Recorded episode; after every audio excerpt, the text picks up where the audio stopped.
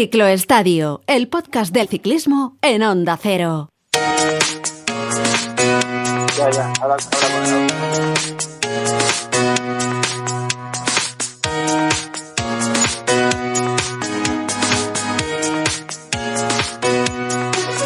Muy buenas, ¿qué tal amigos? Bienvenidos al Ciclo Estadio, en medio de una semana en la que la competición nos tiene metidos de lleno en la Dauphiné, en una de las carreras de una semana sin ninguna duda más prestigiosas del calendario, previa al Tour de Francia, donde ya sabéis que Juan Ayuso eh, se está jugando el cobre con corredores de primerísimo nivel. También Enric Mas, a quien se le ve en un estado de forma ciertamente ilusionante de cara a ese inicio del Tour de Francia, haciendo además una crono muy digna y manteniendo sus opciones en la clasificación eh, general. Acostumbrar a la Dauphiné, ya sabéis, a ser un excelente banco de pruebas de cara a la principal carrera de la temporada, eh, por más que en el caso de Ayuso eh, no vaya a disputar ninguna carrera de tres semanas este año. Pero la actualidad ciclista nos deja estos días una noticia triste, como es la marcha, el fallecimiento de una figura clave en el ciclismo de nuestro país de uno de esos pioneros que cuando el deporte profesional y más la bicicleta estaban en pañales en nuestro país con respecto a otros lugares, y a pesar de que tenían muy poquitas cosas a su favor, bueno, esos deportistas pioneros levantaron la cabeza para competir con los mejores y para obtener victorias y triunfos de lustre que marcarían el camino a los que vinieron después. Hablamos, ya lo sabéis, de Julio Jiménez de El Relojelo de Ávila. Ganó una etapa en Andorra con 8 minutos, tapado. Y ahí ya estaba Montes, estaba Quitil Pulidor, la, siempre el enfrentamiento de, los dos franceses. Y Julio Jiménez, ya lo sabéis, eh, tristemente se nos ha marchado estos días a los 87 años de edad, considerado como, como uno de los grandes escaladores de la historia. Ganó tres veces la montaña en el Tour de Francia. En el año 67 llegó a París como segundo de la clasificación general, nos deja para el recuerdo grandes tardes del ciclismo, entre ellas aquella mítica victoria en el Puy du Dôme y una personalidad con la que Julio se metía a todo el mundo en el bolsillo. Así que en esta edición del Ciclo Estadio hemos querido irnos a su casa, hemos querido marcharnos a Ávila para recordar la figura de Julio Jiménez, a una tierra pequeña, pero que ha brindado ha brindado tantos talentos en el pelotón de nuestro país. Y nuestro protagonista de esta semana necesita poca presentación, la verdad, en tanto en cuanto ganó muchas cosas. Siempre recuerdan la victoria del Tour de Francia del año, 2000, del año 2008. Hombre, mm, no solo ganó eh, el Tour de Francia de 2008, ganó muchas más cosas. Ganó etapas en el Giro, eh, podios, eh, la Vuelta también. Sobre todo uno de esos ciclistas que definiríamos como muy fiables, que siempre rondaba o estaba en el podio ahora que hablamos tanto de lo que cuesta hacer un quinto, un cuarto, un sexto en la general de una gran vuelta. Claro, en aquella época el ciclismo español ganaba casi casi donde y cuando quería. Y probablemente pues esos cuartos, esos quintos, eh, no, no, no, se le recuerden tanto. Y, todo, el, todo el mundo, todos los días, le recuerda el, Tour de Francia del 2008. Bueno, necesita poca presentación Carlos Astre, ya lo sabéis. Hola Carlos Astre, ¿qué tal? Muy buenas. Hola, ¿qué tal? Buenos días, Javier. ¿Qué tal? Bueno, eh, ¿cómo está Ávila hoy? Cuéntanos. Bueno, la verdad es que por un lado triste por la pérdida de, una persona muy querida y muy alegre y por otro lado pues eh, recordando lo que es la, figura de Julio Jiménez y lo que ha significado para todos aquellos que hemos tenido la oportunidad de, conocerlo, ¿no? de mm. conocerle. Mm. Yo creo que bueno Julio al final con su personalidad eh, lo que transmitía siempre era felicidad y yo creo que con ese recuerdo creo que le gustaría que le recordásemos todos, ¿no? Mm. Oye, Carlos, nos están escuchando muchos, muchos jóvenes, sobre todo que consumen podcast o que consumen radio en, otro formato diferente. Eh, a todos esos jóvenes que son aficionados al ciclismo, pero que no han visto y que no recuerdan a Julio Jiménez, ¿tú cómo le explicarías a alguien de 20, de 25 años, o de 30 años incluso, quién fue Julio Jiménez y cómo era Julio Jiménez? Bueno, eh, Julio Jiménez eh, creo que ha sido eh, fue una persona un pionero que, bueno pues eh, empezó dando sus primeros pedales en España evidentemente porque nació en esta tierra pero que fue de los eh, ciclistas o de los pocos ciclistas ¿no? que era una época difícil cuando en España pues no había prácticamente eh, recursos eh, pues eh, se, se, cogió su, su morral o su mochilita o lo que pudo y bueno pues eh, se marcó en, equipos extranjeros tanto en Italia como en Francia. Y nos abrió el camino a, muchos que, luego pues hemos podido brillar un poquito más tarde no yo creo que hacerlo en aquella época en la que no había prácticamente medios de ningún tipo brillar en, en, en otros países con las dificultades que aquello pues eh, traía eh, Julio eh, fue uno de ellos no y y nos allanó el camino a, muchos que hemos venido detrás.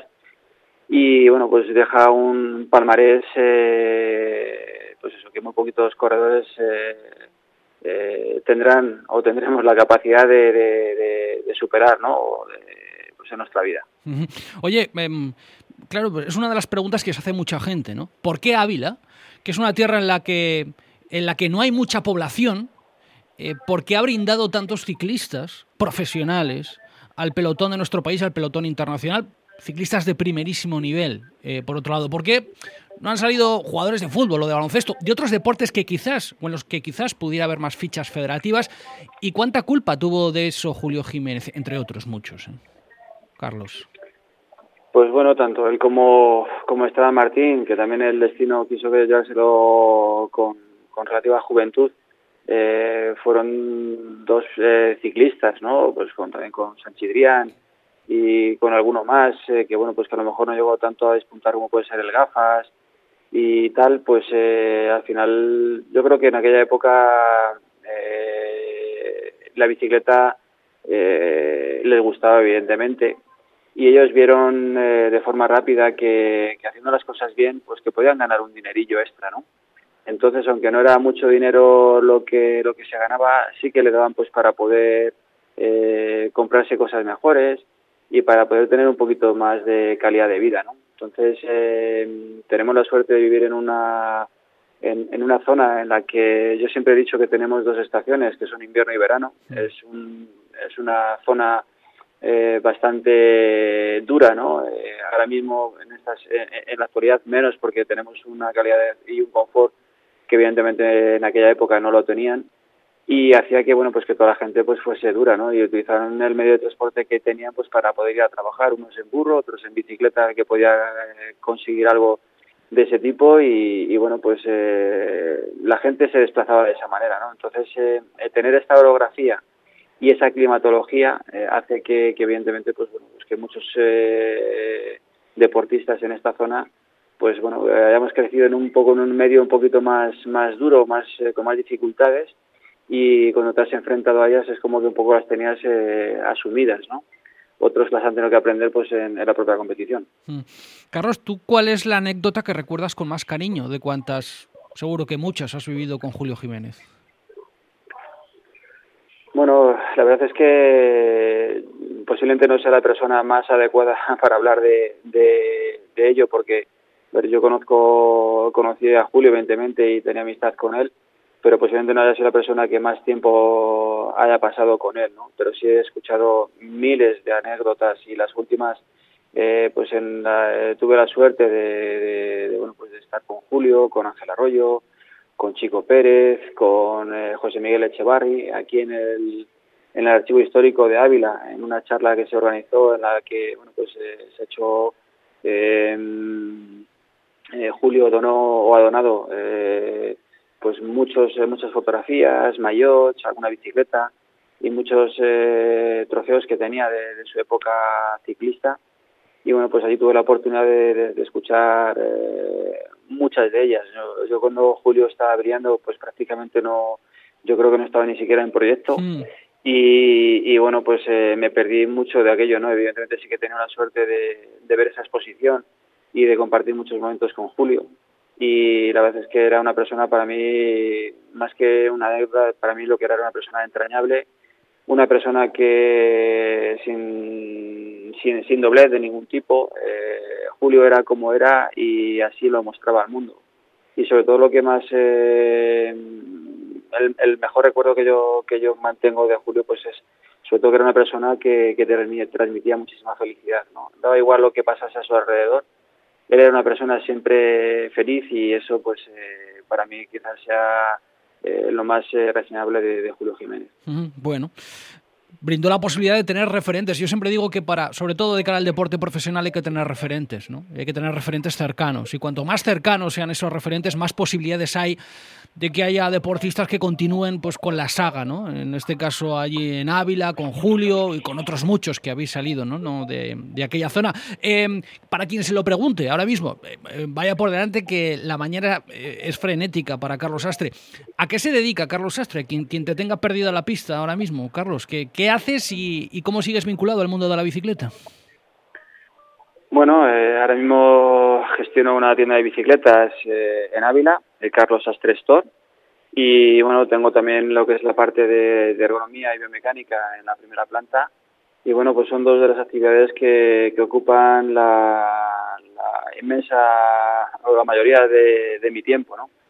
Eh, son dos cosas que me gustaban desde chavalillo y bueno, pues eh, las bicicletas las tengo en las venas. La parte de la ergonomía la biomecánica, pues desde que era un niño siempre me gustó eh, pues indagar, aprender conocer y sobre todo pues eh, eh sobre todo saber cómo podría mejorar o qué podría hacer para para que el deporte lo hacerlo de una manera más eh, más saludable y, mejor y bueno pues eh, eso me llega a tener una especie de centro de investigación que, que bueno pues que es el que gestiono hoy en día y el que afortunadamente pues ocupa la mayor parte del tiempo pues eso aparte de evidentemente pues compaginar eh, el tiempo que dedico a mi familia y mi hijo que también le gusta competir en bicicleta y que lo hace ya en la categoría de junior, pues eh, acompañarle pues prácticamente todos y cada uno de los fines de semana a las competiciones que, realiza.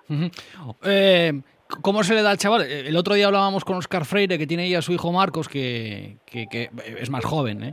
¿eh? que está en categoría cadete, pero que lo gana absolutamente todo. No sé, apunta maneras y un poco cómo se gestiona eso de que, claro, de que el padre de uno haya sido ganador del Tour y haya sido un ciclista de primerísimo nivel y haya ganado carreras y haya ganado etapas en el Giro y, haya ganado tanto. No sé, un poco cómo se gestiona eso, Carlos.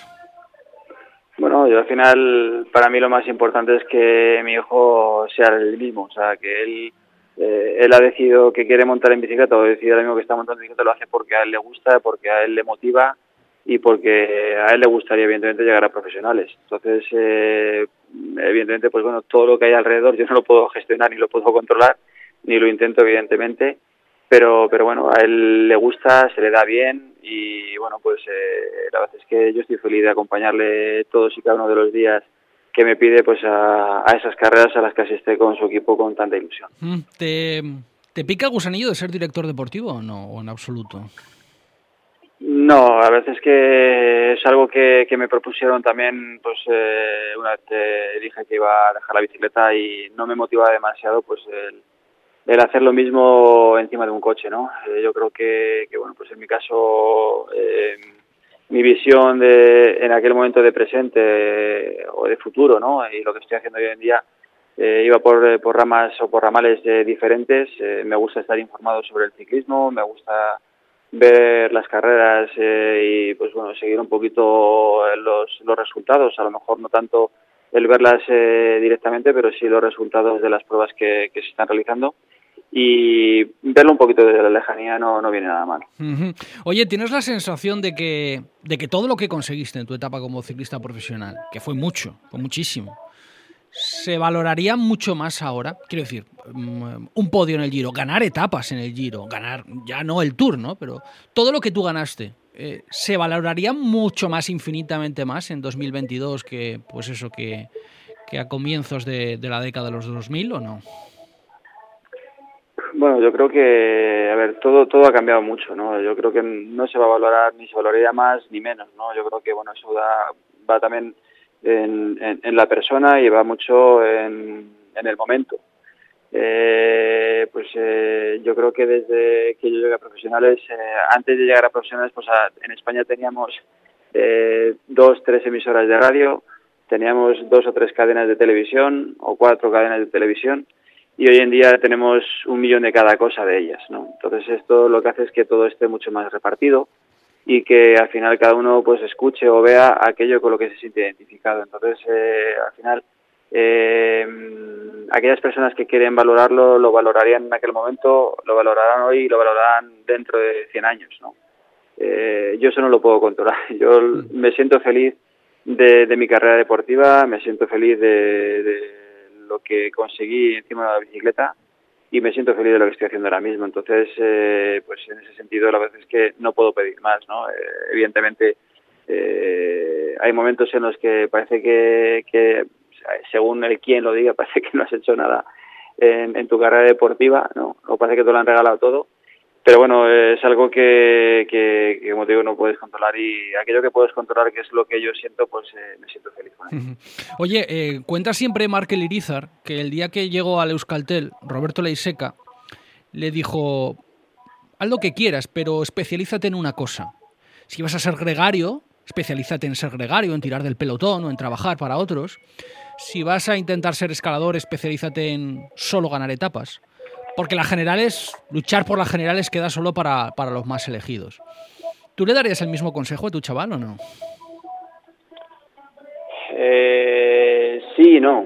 Eh, sí, no, te digo, a ver, eh, hoy en día, evidentemente, eh, sí, eh, creo que es importante que cuanto antes sepas eh, dónde estás y dónde puedes ser fuerte, eh, lo hagas lo antes posible pero vivimos en, en, una sociedad en la que solo se premia el resultado, no se premia cómo se ha conseguido ese resultado. Entonces, evidentemente, pues eh, conociendo eso, no puedes muchas veces, en muchos casos, eh, decirle a una persona, tienes que dedicarte a esto únicamente, ¿no? Porque al final, si no te sale, pues la estás liando. Entonces, yo creo que cuanto más objetividad y cuanto más capacidad tengas de, de, de conocimiento, ¿no? De, de cada área de tu deporte, pues eh, mucho mejor y mucho más fácil será la, decisión que tomes, ¿no? Entonces, si muy, desde muy pequeñito, desde el primer año profesional, en encasillas a un corredor en una faceta, pues, eh, hostias, eh, lo veo un poco prematuro, ¿no? Oye, eh, a los jóvenes, a los Juan Ayuso, los Carlos Rodríguez, eh, etcétera, los, los Arrieta, no sé, ¿cómo, ¿cómo le ves ¿Nos estamos impacientando demasiado con ellos o, o no? Eh, a ver, yo creo que los cocidos eh, en los últimos años eh, se hacen demasiado rápido. Y bueno, en el caso de Carlos Rodríguez creo que lleva una progresión un poquito más, más lenta y un poquito más segura, ¿vale? Pese a su juventud. Eh, y bueno, pues eso creo que me, me, me, agrada, ¿no? Porque creo que es un corredor con un potencial eh, muy grande.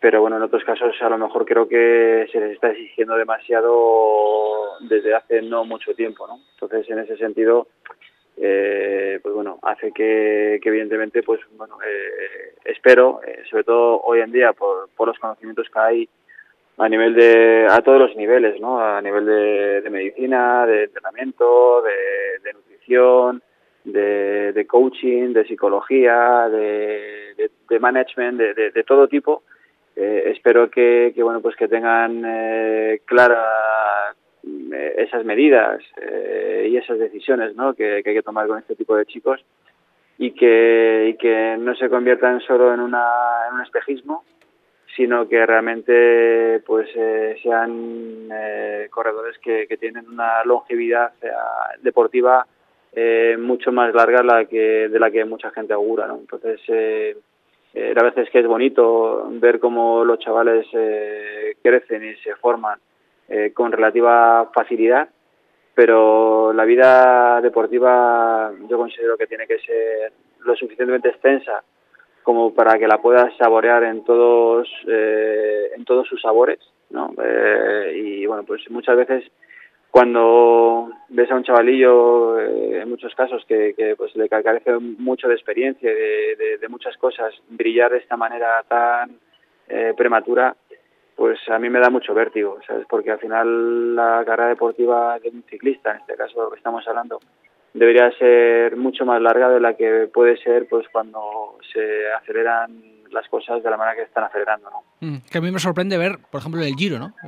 Ciclistas con 22 años, pero con 22 años, Carlos, que andan que andan muchísimo y dices, bueno, si parecen, parecen veteranos y, han ganan etapas y luchan por, por casi todo y dices, bueno, y, dónde han estado antes, ¿no? Eh, o, cómo se forma a los corredores de una manera, bueno, en fin, eh, tan, tan prematura. Oye, voy terminando, que me consta que tienes prisa. Eh, el Tour, mientras esté Pogachar, los demás no tienen nada que hacer, o, o no. Bueno, yo creo que todos tienen mucho que hacer, incluido Pogachar.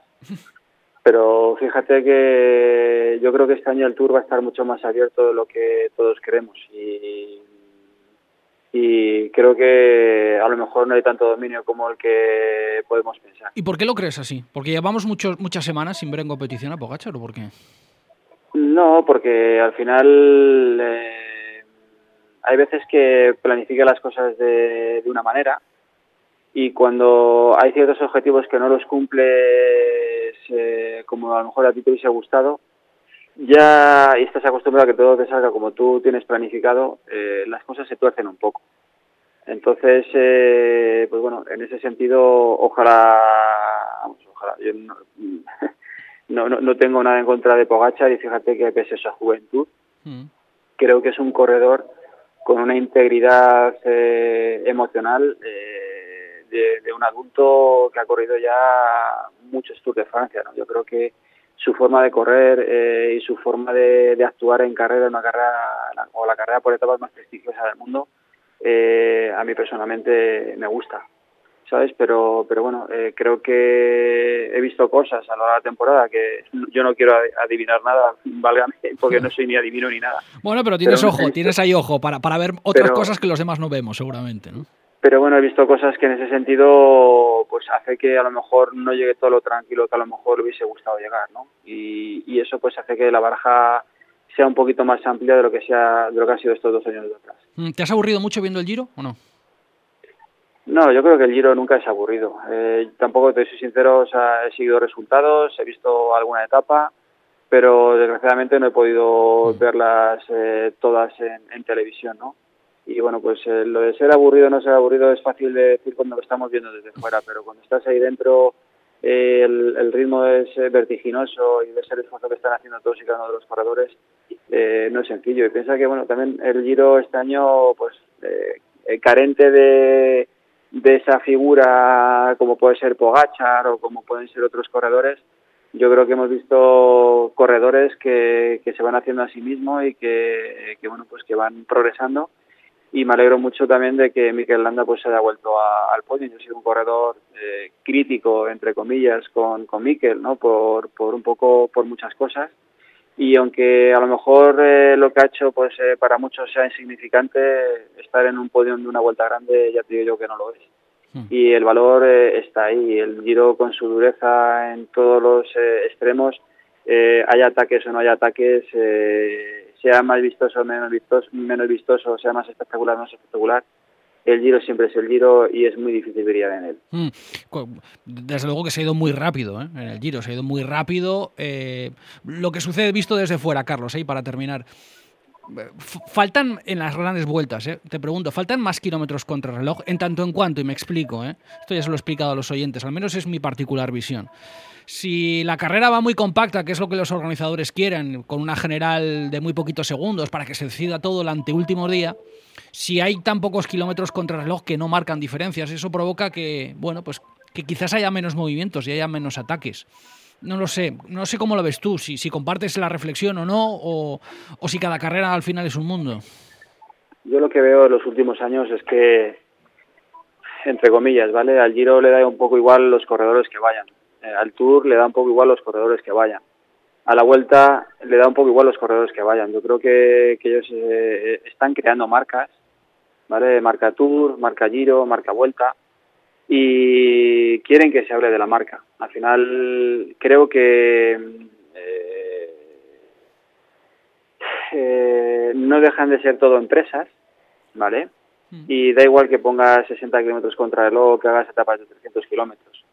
Yo creo que, que la dirección de los eventos deportivos y la dirección de las actividades deportivas van en otra dirección un poquito más allá de lo que es el, el propio deporte, ¿no? El propio deportista o el deporte en general hoy en día eh, yo creo que ha pasado en segundo plano. Hablamos de la Liga de Fútbol, hablamos de la, de la Champions, hablamos de la Supercopa, hablamos del Tour, ¿sabes? Pero estamos dejando hablar de los ciclistas o estamos dejando hablar de los deportistas. Y, y, eso me da un poco de pena, me da un poco de pena y yo creo que, que independientemente de que las carreras o las eh, etapas se organicen para que todo esté en un puño o que no haya un, un dominador, eh, creo que todo esto tiene una trascendencia un poquito más, eh, más allá de lo que estamos viendo hoy en día. Mm. Carlos Astre, que te agradecemos mucho estos minutos de conversación, que, contigo hablaremos y ya te llamaremos algún fin de semana, ¿eh? cuando tengamos por ahí etapa del Tour de Francia para que nos acompañes y que, sea eh, un auténtico placer siempre charlar contigo. Cuídate mucho y mi abrazo enorme para todo Ávila, para toda la familia de Julio Jiménez y para todos los aficionados al ciclismo, especialmente para los de aquella zona. Un abrazo fuerte, Carlos Astre. Un abrazo, muchas gracias. Pues gracias a Carlos Astre y gracias a todos vosotros por estar ahí, como siempre, escuchando al, al otro lado. Nos eh, seguimos eh, escuchando y seguimos en contacto. Por supuesto, a través de las redes sociales, ya sabéis que estamos en Twitter, arroba cicloestadio y por supuesto todos los fines de semana, cuando hay ciclismo, en la sintonía del Ciclo Estadio y del Radio Estadio de Onda Cero. Sigue el ciclismo y sigue la radio. Sed felices, adiós.